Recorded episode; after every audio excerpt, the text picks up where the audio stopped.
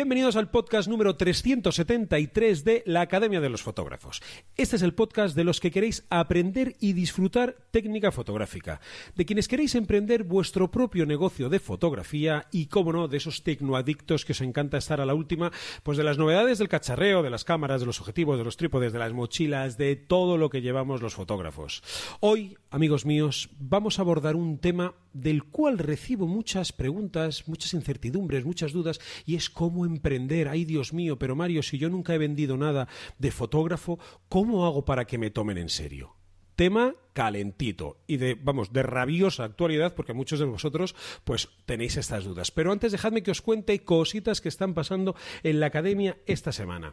Estamos con el curso de fotografiar la Vía Láctea ojo, usando montura ecuatorial con el fotógrafo experto mallorquín David Maimó. Y hoy, la lección de hoy precisamente es la unión de fotografías que hemos hecho cuando utilizamos la montura ecuatorial. Sabéis que la cámara está quieta, estática ahí en el trípode y podemos hacer 10 fotos, ¿vale? Para conseguir una. Bueno, pues hoy la lección es sobre cómo unir las fotos. Hablando de unir fotos, mañana webinar en directo con Víctor Gonzalo, experto en Photoshop, y nos va a enseñar a sacar el máximo rendimiento a los objetos inteligentes en Photoshop. Ya en el maratón de Revelado Online nos enseñó todo el tema de selecciones, que lo tenéis en la academia, pues hoy vamos con objetos inteligentes en Photoshop, el webinar de esta semana. Y, y ya habréis visto en redes sociales, estamos de enhorabuena porque eNight vuelve. Eh, 2021, Night novena edición, días 25, 26 y 27 de junio, tres días de E-Night, encuentros con marcas el viernes, ponencias de fotógrafos destacados el sábado y el domingo tenemos pues talleres de revelado, sorteos, hay una cámara por ahí que mmm, regala fotografiarte, un estabilizador para cámara reflex, tenemos un año de suscripción a la Academia de Fotógrafos, en fin, como siempre, dando formación, dando regalos y dando buen rollo.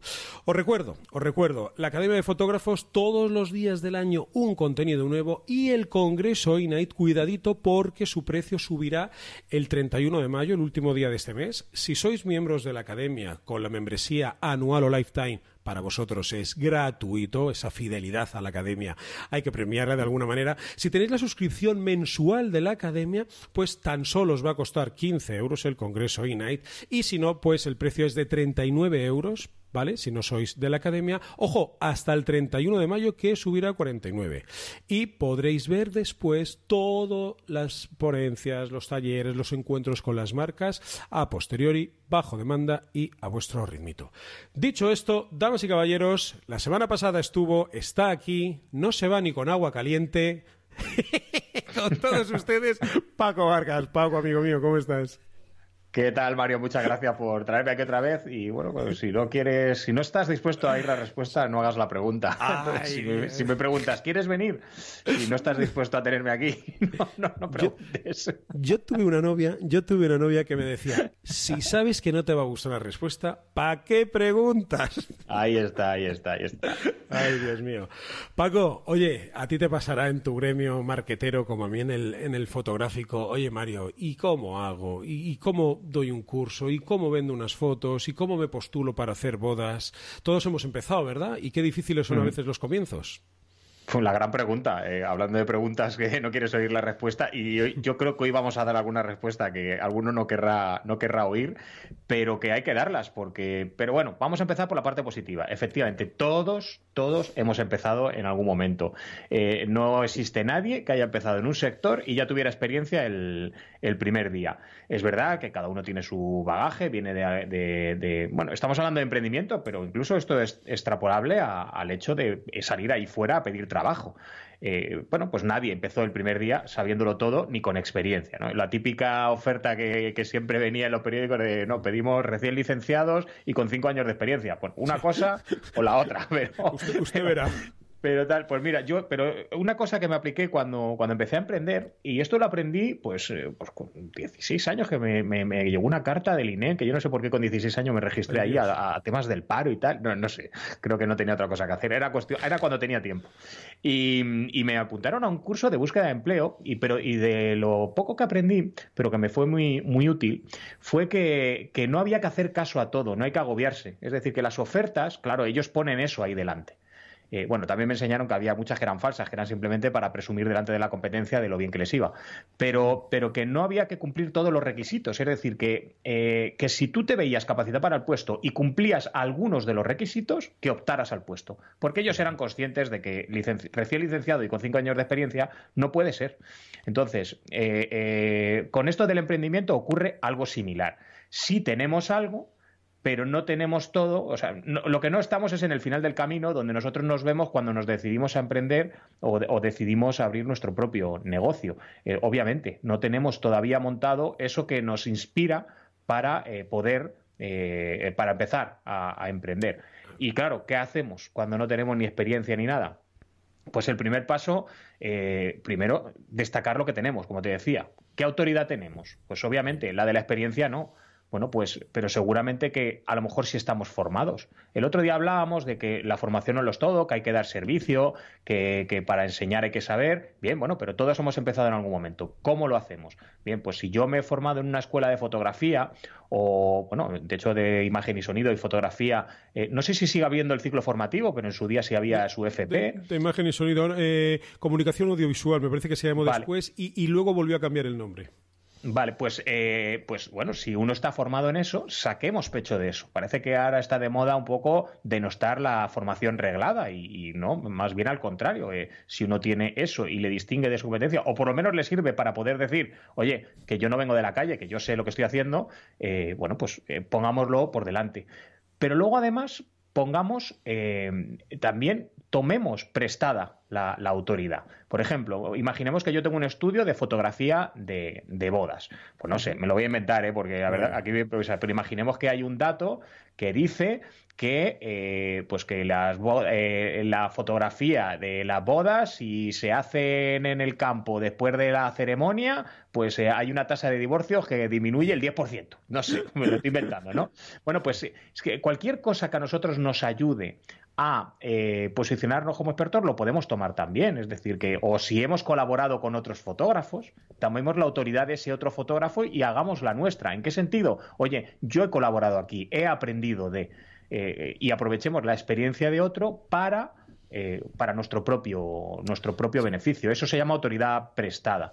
Eh, y obviamente hablar de incluso del material que, que, eh, que, utilizamos, no quiero decir manejamos, que a ti te escuchan en muchos sitios, y el, el, pero el, material que utilizamos, por qué, esas cuestiones parecen, parecen banales, pero cuando se ve autoridad a la hora de hablar del equipo que se utiliza y el por qué se está utilizando, también transmite una autoridad que nos permite compensar esa falta de experiencia. Sí, a mí me ha pasado con algún profesor de la academia que para darlo de alta como profesor le he dicho, oye, mándame una foto de perfil tuya y un breve currículum, una breve biofotográfica. Dice, ay Mario, pero si es que yo no tengo mucha bio. Ojo, a lo mejor tenéis algún premio que habéis ganado Vale que no es el WordPress Photo eh, of the Year, vale, perfecto, pero bueno, a lo mejor tenéis algunos premios que habéis ganado, a lo mejor diste una pequeña charla en algún sitio, a lo mejor te han hecho una pequeña entrevista. Quiero decir que todas esas cosas,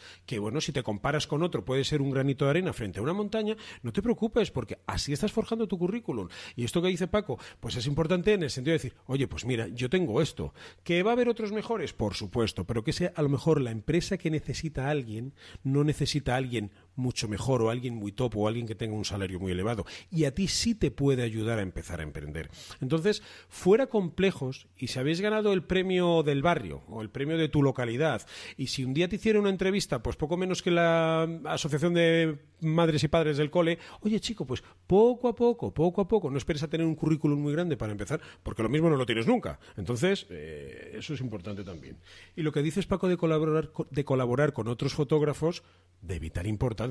Yo hoy en día hago 20 millones de cosas gratis, colaboro con todo el que me lo pide y ayudo en lo que puedo. Y todo eso pues va sumando, te abre el círculo, luego las sinergias. Ah, pues fulanito me echó una mano con esto. Ah, pues mira, de esto controla tal. O sea, complejos cero y hay que tirarse a la piscina y hacer todo lo que se pueda. Yo lo tengo clarísimo. Totalmente, y aunque no sea, bueno, puede ser gratis o, cobrando, o cobrando poco, da igual, pero es que a veces nos centramos tanto en el dinero, y esto yo creo que lo comentamos en aquel programa de, de no hay que trabajar gratis. O, no, no es lo mismo trabajar gratis que trabajar a lo tonto. Grandísimo Efectivamente. programa que si, realmente un obstáculo o crees que esa experiencia va a suponer un punto de inflexión en tu emprendimiento o en tu negocio o en el poder ir a pedir trabajo de fotógrafo, que como digo, no es solo para emprender, sino simplemente para poder ir ahí fuera a ganarte la vida con lo que más te gusta. Bueno, pues si esa colaboración te va a suponer ese punto de inflexión, de verdad, es que el dinero me parece totalmente secundario, porque te va a venir por otra, por otra vía. Entonces, obvia, esto obviamente eh, eh, no tiene nada que ver con que uno se sienta de una manera o de otra aceptando unos trabajos u otros, sino que hay que hacerlo con esa visión. No se trata simplemente de acumular trabajo por acumular. Esto no es como los de los pilotos que acumulan horas de vuelo. No, no, porque eh, si algo tenéis bueno los fotógrafos, Mario, es em, que, vuestro trabajo se ve. O sea, es decir, que, que, lo que tú hagas ahí es que a lo mejor dices, mira, no cobro, pero me ha permitido meter las fotos en mi portfolio en mi web. Claro. ¿Cuánto vale eso? es, que esa es la, cuestión, ¿no? Ojo, cariñosamente, con la gente que te rodeas. Y voy a poner un ejemplo de algunas veces que he visto en Facebook. Hay un grupo, ¿vale? Que se llama Stop cláusulas abusivas a los fotógrafos. Entonces, de alguna manera, pues en ese grupo sirve para denunciar pues como su nombre bien indica, a lo mejor bases del concurso que no respetan los derechos de los fotógrafos, eh, ofertas de trabajo, pues que a lo mejor no son la panacea, ¿vale? Bien, me parece muy bien el sentido del grupo. Sin embargo, sin embargo, y así lo manifesté alguna vez y les compartí este podcast, Paco, que hicimos de no es lo mm. mismo trabajar gratis que trabajar a lo tonto, cuidado porque donde todo el mundo, y no lo digo por el grupo, lo digo en general, donde todo el mundo piensa lo mismo, a lo mejor nadie piensa mucho. ¿Qué quiero decir? Mm. Publicas en este grupito cualquier cosa, o en este grupado, que es un grupo grande, liderado entre otros por Tino Soriano, fotógrafo amigo, no, publicas una, mm, oye, pues mira, he visto una oferta de trabajo en la que, eh, joder, solamente pagan mm, yo que sé, 500 euros, 400, 600 euros al mes y quieren que estés allí y tal. Joder, qué ladrones, tal. Vamos a ver, Puede ser que eso no te vaya a salvar eh, de pagar la hipoteca, puede ser que no sea el trabajo de tu vida, pero para mucha gente puede ser una gran oportunidad. Y os voy a poner un ejemplo que no tiene nada que ver.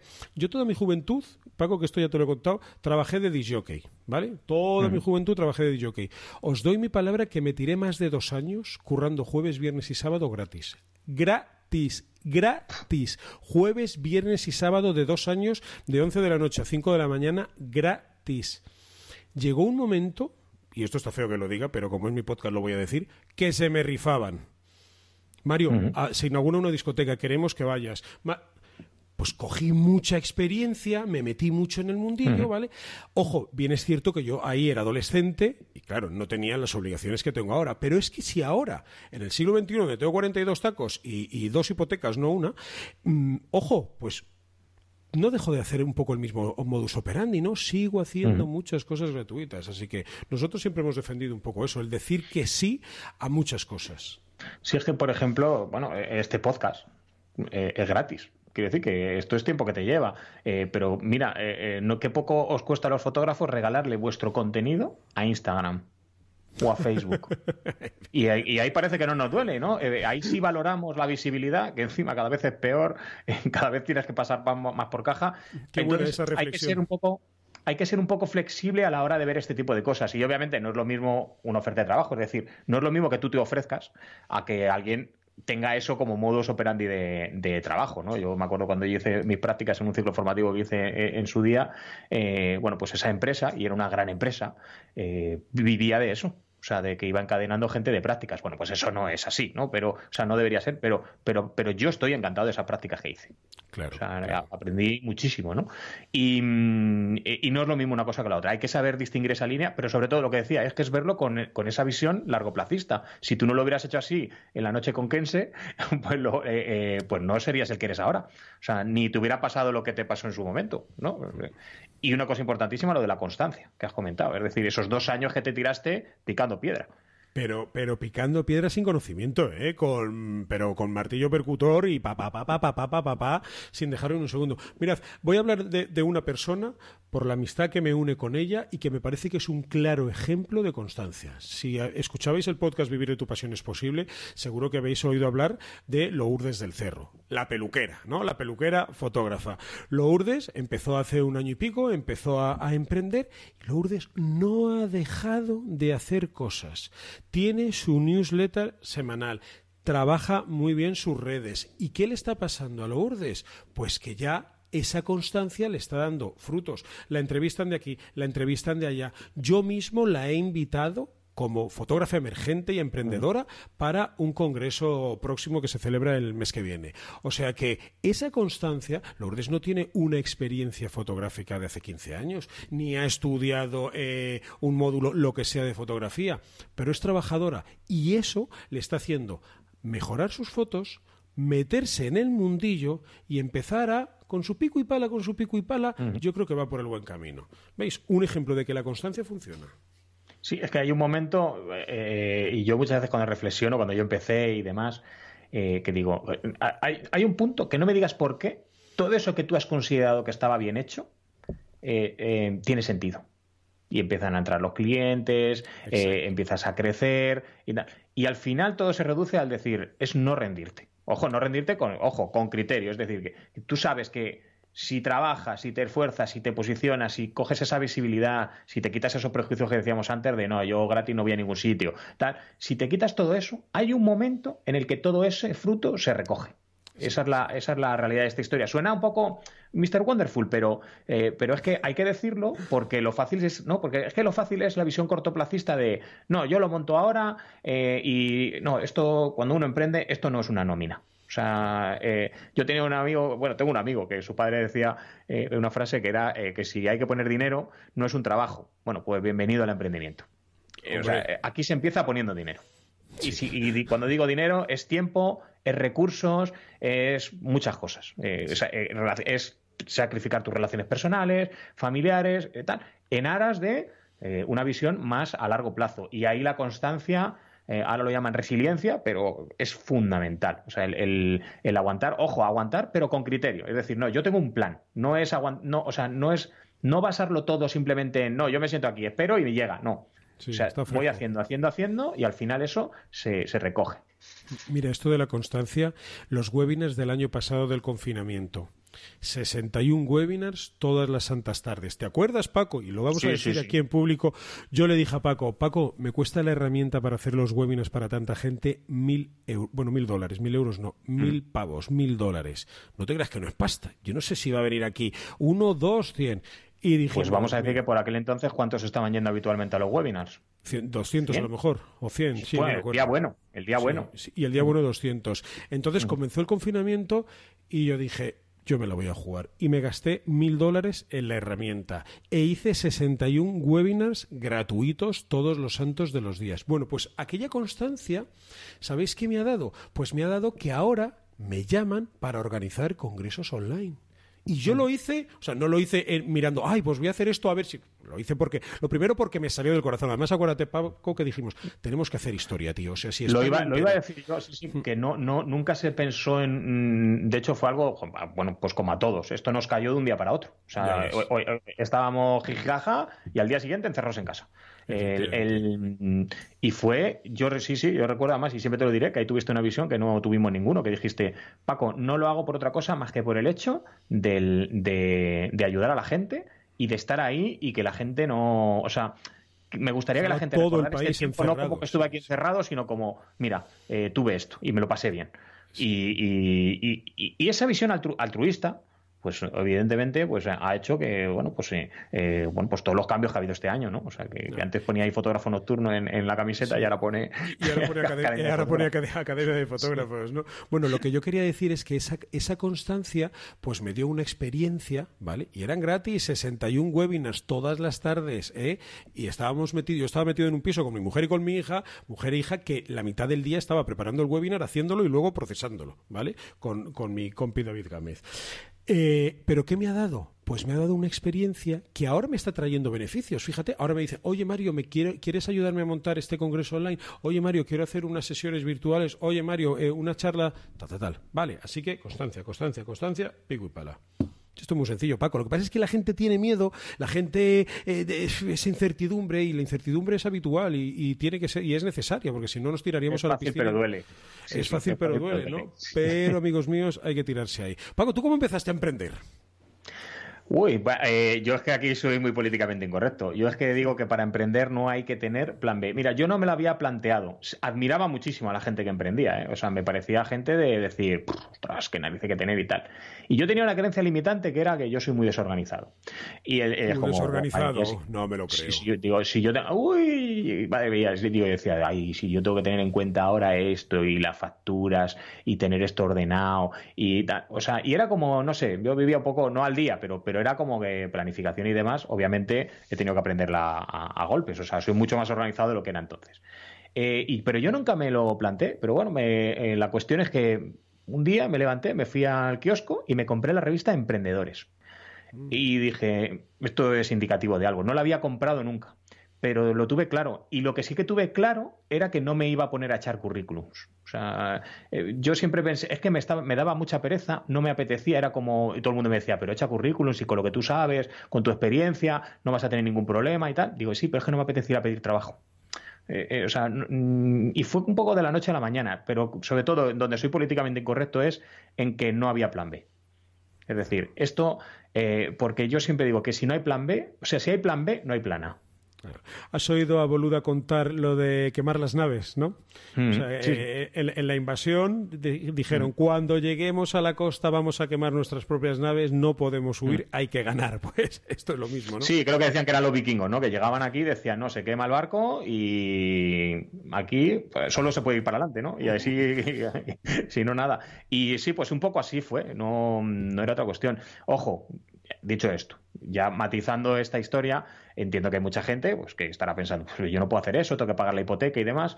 Todos tenemos que pagar una hipoteca, todos tenemos hijos. Yo cuando, cuando empecé a emprender ya era padre, ya tenía hipoteca, ya estaba casado. Es decir, que no es que fuera yo con 17 años que dices tú, sí, claro, es muy fácil decirlo, no pierdes nada. No, no, tenía todo por perder.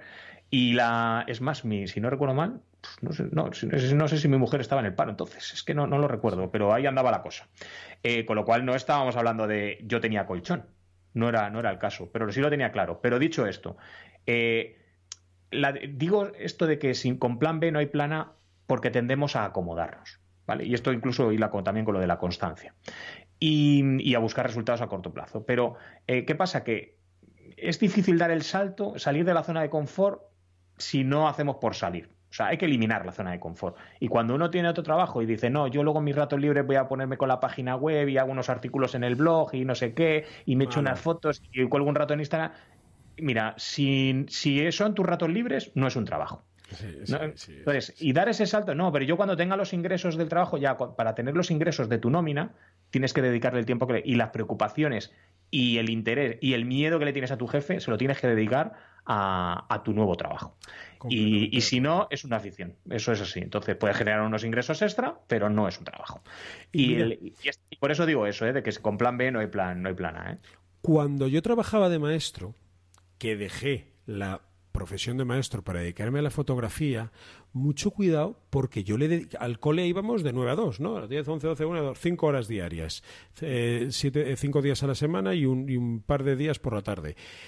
Bueno, pues si el día tiene 24 y yo echaba de media 6 horas en el cole, más un ratito en casa 7, y 7 para dormir 14, de 14 a 24 que faltan 10, os doy mi palabra que era en fotografía. Pura y dura. O sea, ya le estaba echando más horas que al colegio. Por eso llegó un momento en el que la fotografía adelantó al cole. Si yo por la tarde me echo la siesta, me tomo dos cañas, me veo una serie y me leo tres capítulos del libro, me queda una hora, me queda una hora. Entonces, lo que dices tú, o sea, no puede ser un hobby y en los ratos libres si realmente quieres emprender. Esto es un trabajo, compañero, y el jefe tiene que ser exigente porque tienes que ser tú mismo contigo. El dinero no lo regalan, efectivamente. O sea, que hay que hay, hay, que trabajarlo. Esa es, la, esa es la realidad. Así que, vamos, lo has explicado perfectamente. O sea, que hay que, eh, hay que dedicarle lo mismo o más. Dicho esto, dicho esto, a mí estos, hoy esta mañana lo hablaba con, con, Fernando Ortega, que te mando un abrazo, Fernando, que sé que escuchas todos los podcasts. Esta mañana hablaba con él que a, veces me siento incómodo entre comillas, haciendo este tipo de podcast. Y te voy a decir por qué. Porque dar consejos es muy fácil. ¿Sabes? Ah, claro, cada uno tiene su casuística. A mí más que dar consejos, me gusta contar experiencias.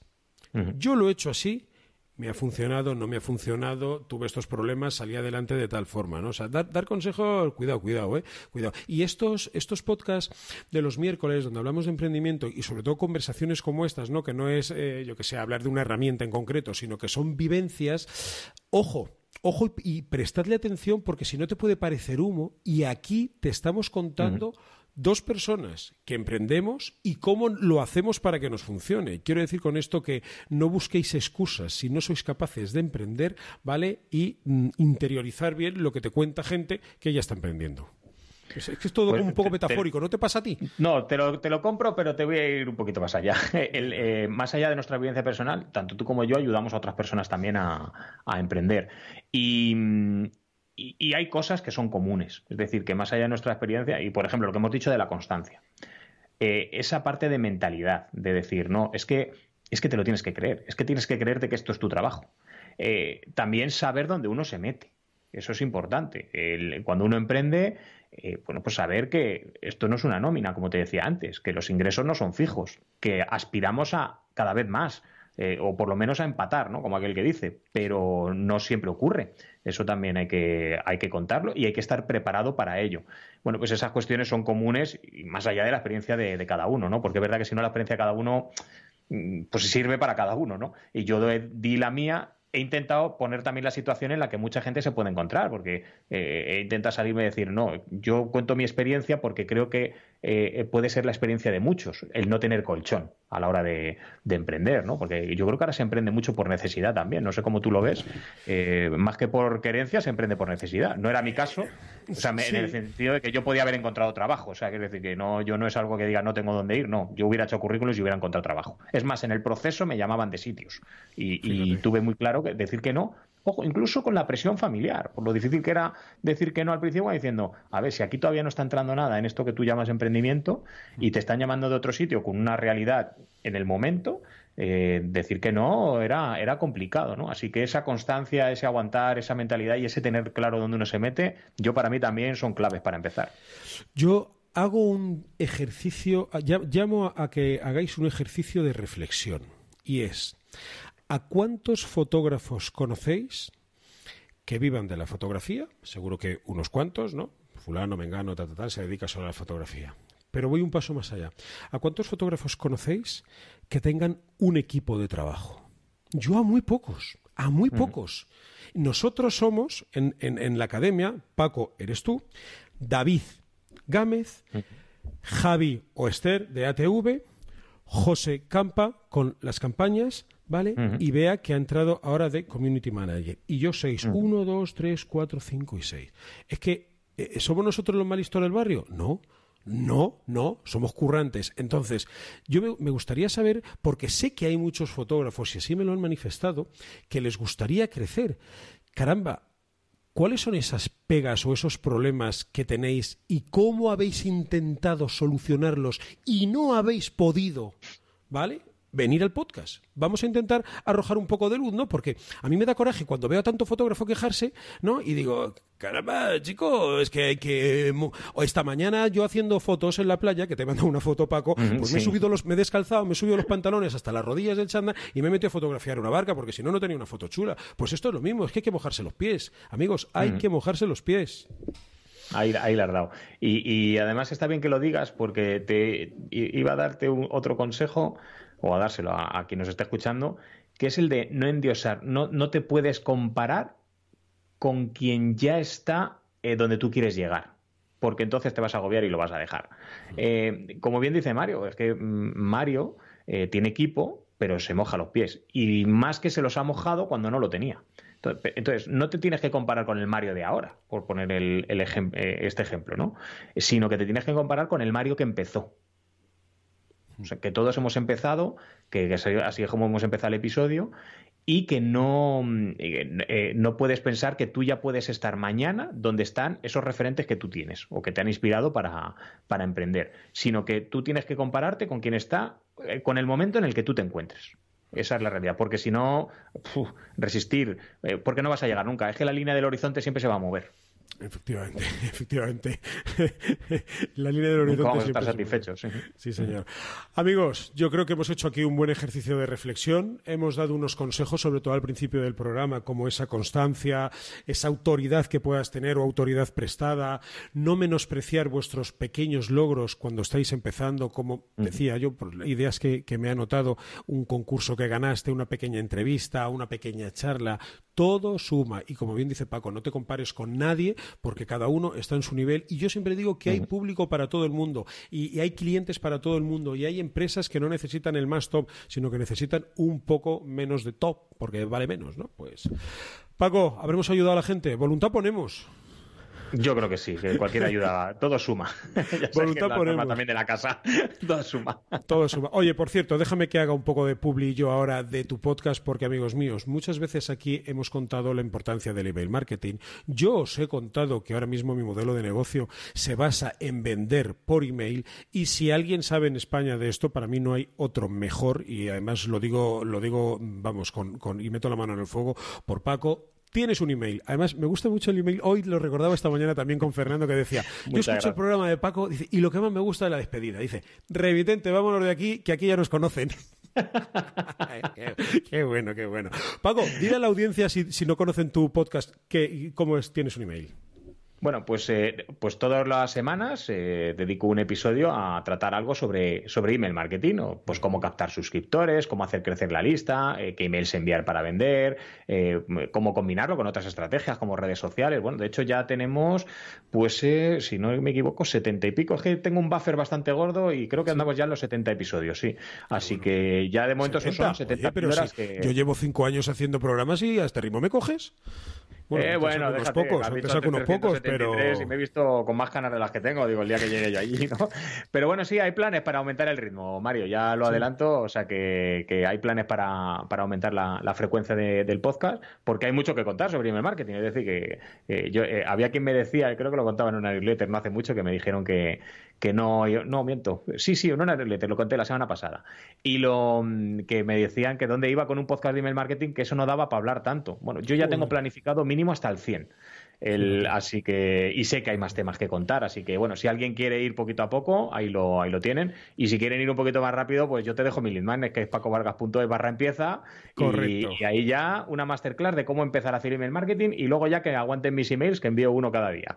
Venga, pues dejo pacovargas.es barra empieza, lo dejo en la descripción del programa también para que forméis parte de esa newsletter diaria que a mí me llega a las 7 y 8 de la mañana, hora canaria, ¿vale? No puedo decir dónde la leo porque normalmente esas horas siempre me envían el mismo sitio, pero la leo con cariño, esté haciendo lo que esté haciendo.